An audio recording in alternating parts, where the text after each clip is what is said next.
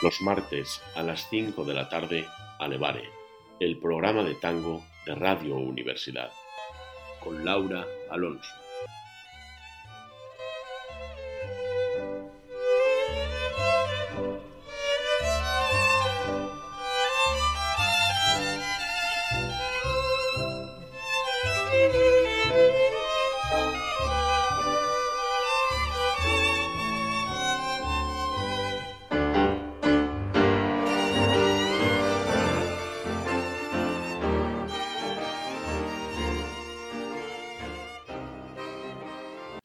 Muy buenas tardes y bienvenidos a nuestra última edición de Alevare en este trágico y complicado curso 2019-2020. Como siempre, esperamos que todos estéis bien y que poco a poco el mundo se vaya recuperando de esta tremenda crisis que aún estamos viviendo. Para ello, por favor, tened en cuenta que aún no hemos llegado al final. El virus aún campa a sus anchas y para ello es imprescindible que sigamos las indicaciones sanitarias. Uso de mascarilla, distancia social y lavado de manos. Nos jugamos mucho y nos costará muy poquito hacerlo. Epidemias aparte, creo que este ha sido, aunque extraño, un buen año para Elevare. Hemos tenido en los estudios, presencial o virtualmente, a gente muy interesante. Expertos en tango, cantantes, profesores, investigadores. En esta última media hora del curso me gustaría recordarlos a todos, aunque sea brevemente. Inaugurábamos el año con el profesor Gustavo Varela, experto en tango, que en su visita a nuestro país tuvo la amabilidad de compartir con nosotros su interesante visión de la historia del tango.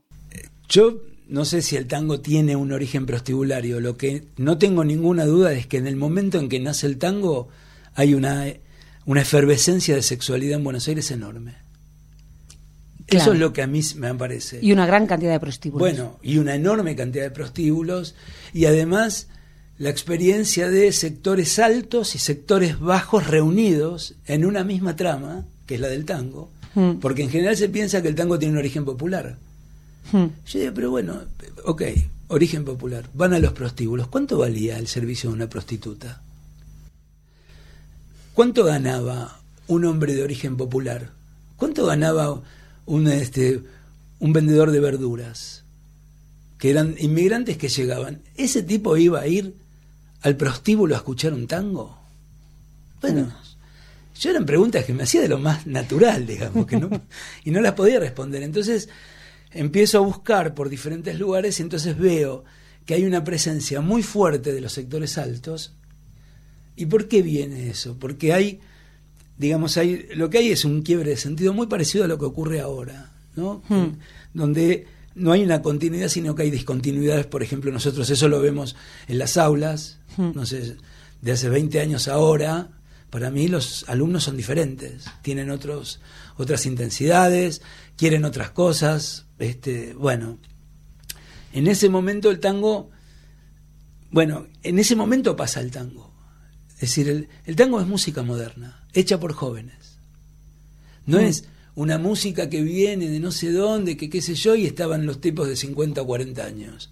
Los que están bailando el tango son unos pibes que tienen 20, hmm. que tienen dinero algunos, porque van a prostíbulos eh, finos, con eh, este, ahí con lonas de, terciopelo y, hmm. este, y con prostitutas y con champán. Yo digo, el pobre tiene todo eso.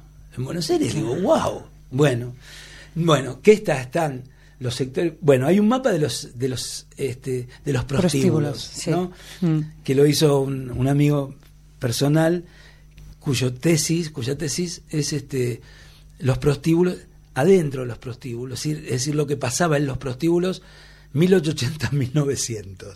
Digo, no podés hacer una tesis de ese contenido, ampliala un poco, bueno. Y él mostró, un arquitecto es además, y él mostró cuáles eran los espacios específicos y eran en la boca, que la boca es como el margen, en un lugar que se inundaba, ahora ya no tanto, pero se inundaba, ahí se, se instalaron los, eh, los italianos, que es la mayoría de la, de la inmigración es italiana, y la otra, el, el, otro panorama, el otro mapa, es el que está al lado de la Casa de Gobierno. Genial. Claro, al lado de la Casa de Gobierno, qué sé yo, unas 20 cuadras por 20 cuadras, más o menos. Hmm. Entonces, el corazón financiero de la Argentina estaba atravesado por prostíbulos. ¿Por qué hay tantos, este, hay, por ejemplo, escuelas en los sectores, eh, en estos sectores cercanos a la, al gobierno? Porque si vos tenías una escuela, no podía haber prostíbulo en esa cuadra, o creo que en dos cuadras. Entonces, ¿qué hacían los ricos? Construían una escuela. Y la ponían a funcionar y tal, y entonces eso hacía que no, que no tuvieran prostíbulos, porque tener los prostíbulos en tu casa era un problema, no solamente por los prostíbulos, no, pero además porque no era un prostíbulo. Yo he leído, por ejemplo, las, eh, las nominaciones de las calles, ¿no? Entonces, una calle, que es eso, la calle Lavalle.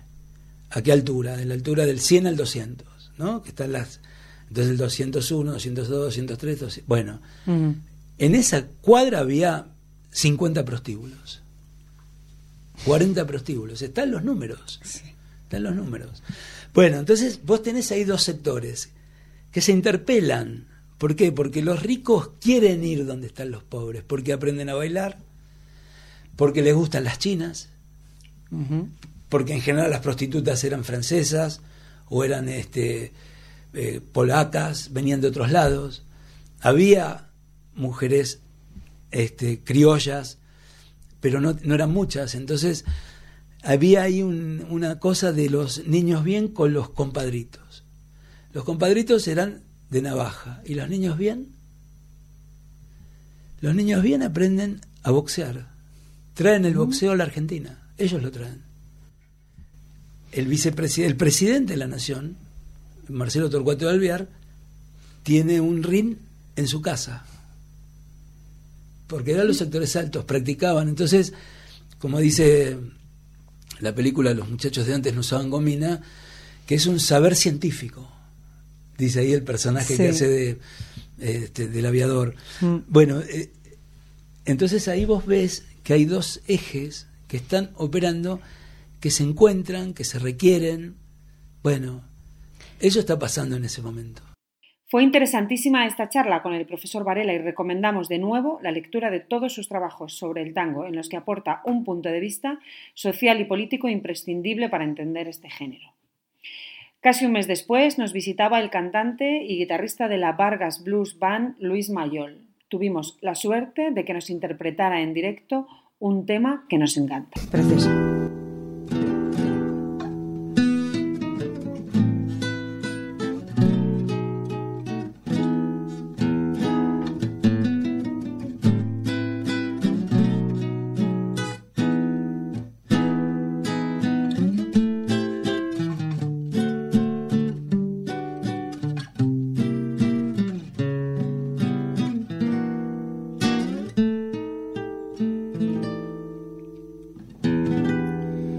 Nací en un barrio donde el lujo fue un albur.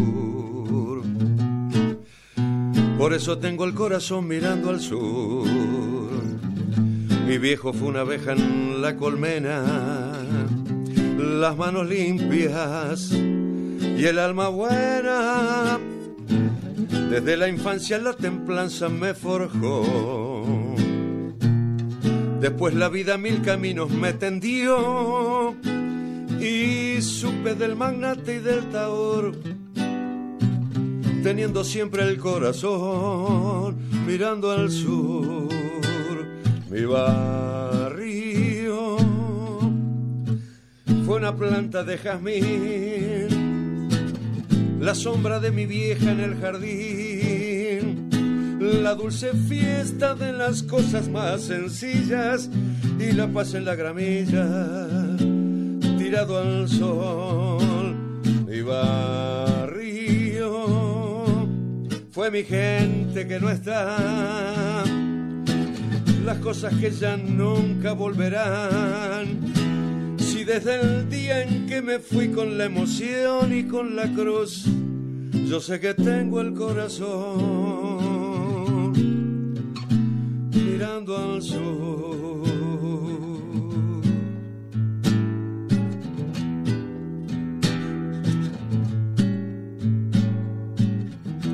La geografía de mi barrio llevo en mí. Por eso sé que yo del todo no me fui. La esquina, el almacén, el piberío, los reconozco, son algo mío. Por eso sé que la distancia no es real. Y me descubro en ese punto cardinal, volviendo a la niñez desde la luz, teniendo siempre el corazón mirando al sur. Mi barrio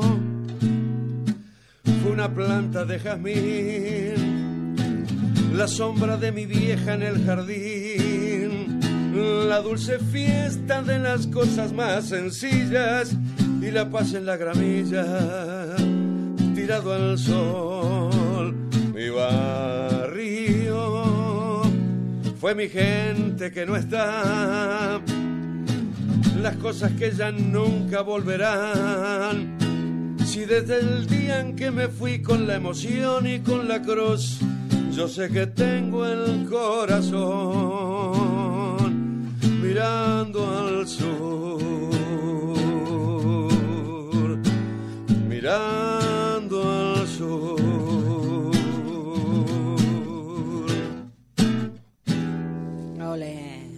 Muchas gracias a Luis Mayol por pasar por los micrófonos de Alevare. Esperamos poder repetir pronto.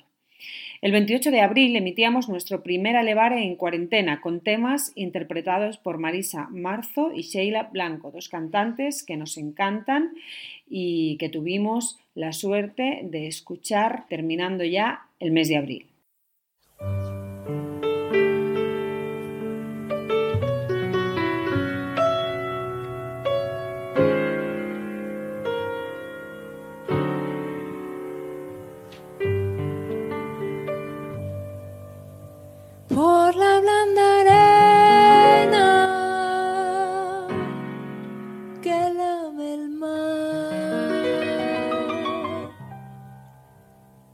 Pequeña huella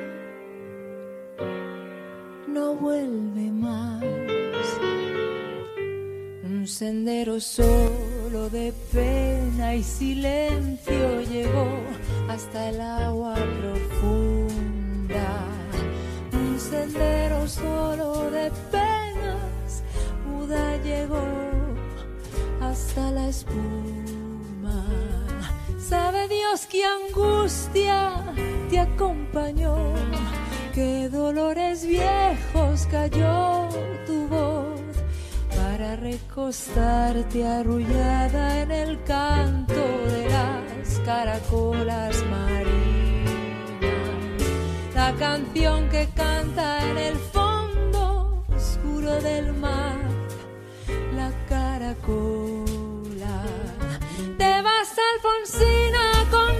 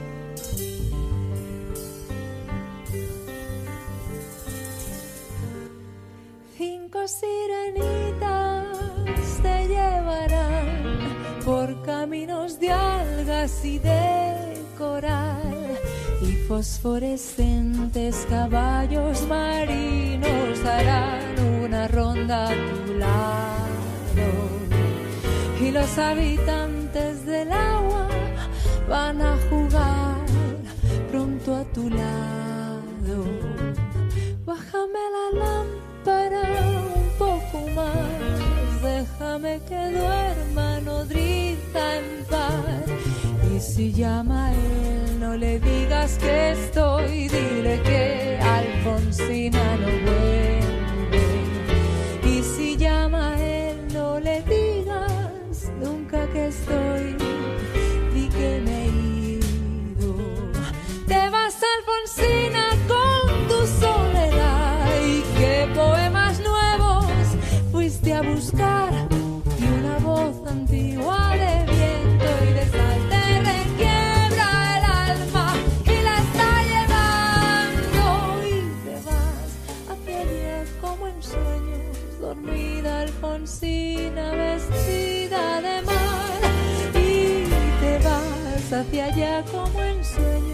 dormida Alfonsina vestida de mar y te vas hacia allá como en sueños dormida Alfonsina vestida de mar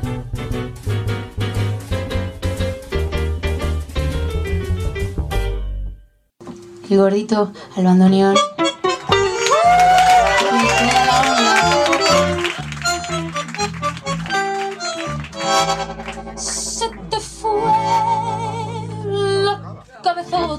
Según tuyo era loca, y eres tú el que está de atrás. Se te fue la perspectiva de las cosas que querías y que ya nunca tendrás. Se te fue la rebeldía, la maldad que nos unía y lo que fuimos una vez. Te ablandaste, ya eres nada. Deja que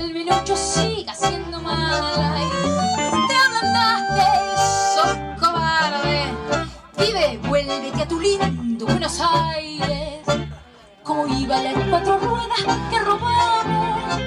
Como estabas con tu traje de chacal. Como llegaba el dinero a nuestras manos. Ponían clay que nos llamaban en la prensa nacional. Como vivíamos a todos los festejos. Desayuno, lunch y cena con caviar. Hasta que un día te miraste en el espejo y descubriste que era bueno y que estaba mal robar.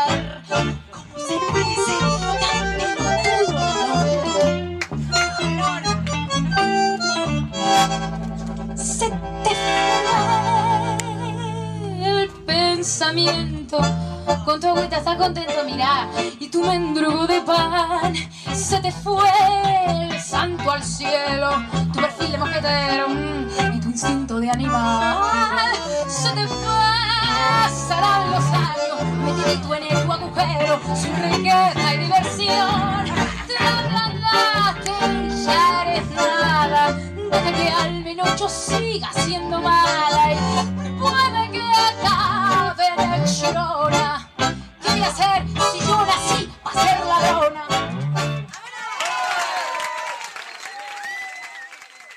Ya en el mes de mayo inaugurábamos un ciclo de tres entrevistas desde Buenos Aires, la gran capital del tango. La primera eh, fue a una investigadora experta en la vida de Carlos Gardel que nos contó los entresijos de la primera etapa vital del cantante más famoso de todos los tiempos.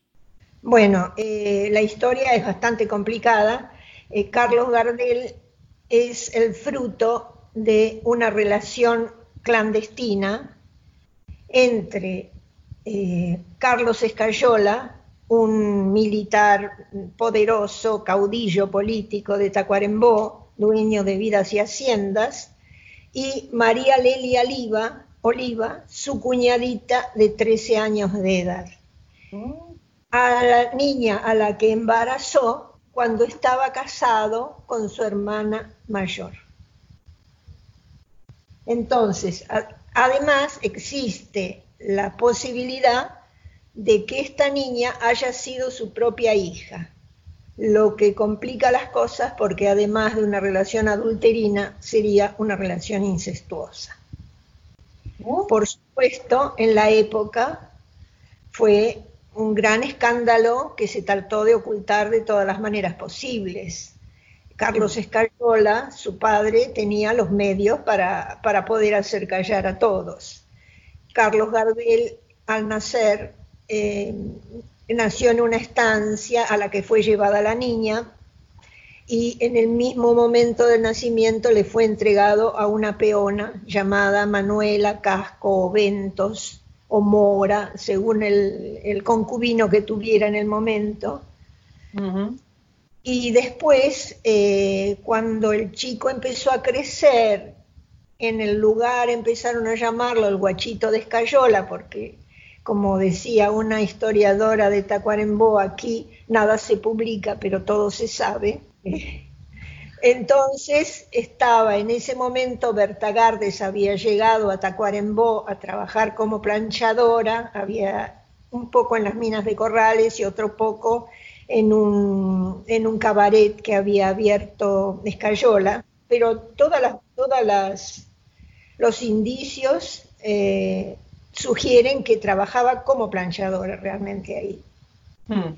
Y bueno, eh, cuando el chico empezó a crecer y a raíz de un problema que tuvo Berta con una empleada de otra planchadora y tuvo, tenía que irse de Tacuarembó, además de que había quedado embarazada de un tipógrafo de la editorial de, la imprenta de, los Escayola Oliva, eh, que fue embarazada por este tipógrafo, era un descendiente de los 33 orientales y familia no quería que un descendiente de ellos fuera criado por una sirvienta. Entonces pensaban, dicen que iban a quitarle el chico, que existía el riesgo de que le quitaran el chico, y ella decide ir a Toulouse a tenerlo. Cuando va hacia Montevideo, Escayola aprovecha la ocasión para darle a Carlitos, que en ese momento ya tenía alrededor de seis años. Berta deja a Carlitos presuntamente en el eh, asilo de expósitos y se va a Francia a tener a su hijo. Es decir, que se da una cosa muy curiosa. Gardel nació en Tacuarembó. Hmm. Y Charles Romuald Gardes nació en Toulouse, pero fue concebido también en Tacuarembó. Ah. Por su padre fue Romualdo López, el tipógrafo de, de Mm. la imprenta de Escayola. Sí. Bueno, eh, evidentemente hab- habría quedado un compromiso creado entre Berta y, Escayola de entregarle al chico en, una ocasión futura. En 1893, cuando, cuando Berta llega a Buenos Aires con su hijo francés, Carlitos estaba cursando su escolaridad en Montevideo y Mateo Parisi, yerno de Carlos Escayola y abogado de la familia, lleva a Carlitos a Buenos Aires y se lo entrega a Berta en adopción de hecho. Uno de los momentos más inolvidables, no solo de este curso, sino de las siete ediciones que llevamos ya en este programa, llegó el día 26 de mayo, cuando tuvimos la suerte y el honor de tener en nuestro programa a la que podría ser la mejor cantante de tango de la actualidad, Lidia Borda. Fue interesante escuchar esta charla, que como todas las anteriores podéis escuchar en los podcasts de la web de Radio Sal. Pero lo que más nos gustó fue oírla cantar. Yo sé que habrá una noche feliz en mi existencia. Será la noche aquella triunfal de mis amores, cuando el cansancio de vivir te haga volver. Yo sé que habrá una noche en que vendrás a mí. Y yo tendré en mis labios risa, más luz en mi mirada buena, y en cada beso irá mi vida, tratando de calmar tu pena la noche en que retorne mi alma se vestirá con luz de estrella y mi corazón será una flor bajo un rocío de ar. En estos tiempos donde abundan las mujeres que cantan tango, ella es una rara avis que sale de los estereotipos impuestos a partir de los años 60, ubicándose en un lugar cercano a las grandes cancionistas que la antecedieron. Ricardo García Blaya. Hemos tenido en Alevare a Lidia Borda, una de las mejores voces eh, del tango y en general de la música. Ha sido un placer charlar contigo un ratito. Esperamos, bueno, esperamos repetir la entrevista ya desde los estudios y si es aquí en persona, pues muchísimo Ojalá. Cuidaos mucho por ahí. Ojalá, me encantaría. Muchas gracias igualmente. A y ánimo, ánimo y a tener paciencia. Eso es, mucha paciencia. Muchísimas gracias. Muchos besos. A Buenos Aires. Un cariño, chao. Por fin llegamos a la última entrevista de este ciclo. Esta vez su protagonista fue Laura Colavini, profesora de tango en Buenos Aires y apasionada del canyengue, género del que nos habló con gran entusiasmo. Escuchábamos de su boca cosas como esta. El tango canchengue eh, podríamos llamarlo como el tango originario. Todo empezó por acá. Es el tango que se tocaba y se bailaba de finales de 1800 hasta alrededor de 1930, en donde cambia la forma de hacer música, cambia la sociedad y, cambia el tango bailado. Pero no debemos asociar el tango canchengue únicamente con el baile. Es una forma de hacer música y a esa forma de hacer música le corresponde una, una forma de bailarlo. Entonces, podríamos decir que es el origen del tango. O sea, que el tango, el primer tango se bailó así, como tango canyengue. ¿Se le llamaba así? La verdad que es una duda que, que, realmente yo también tengo. Se le llamaría tango y canyengue era una palabra que circulaba. Eh, incluso si escuchan, hay, hay letras de tango que hablan de del canchengue, el canchengue en sus caderas. Canchengue es una palabra de origen afro, el significado es caminar cadencioso. Entonces, calculo yo que esto de canchengue fue agregado después por esa forma tan particular de moverse eh, que tiene el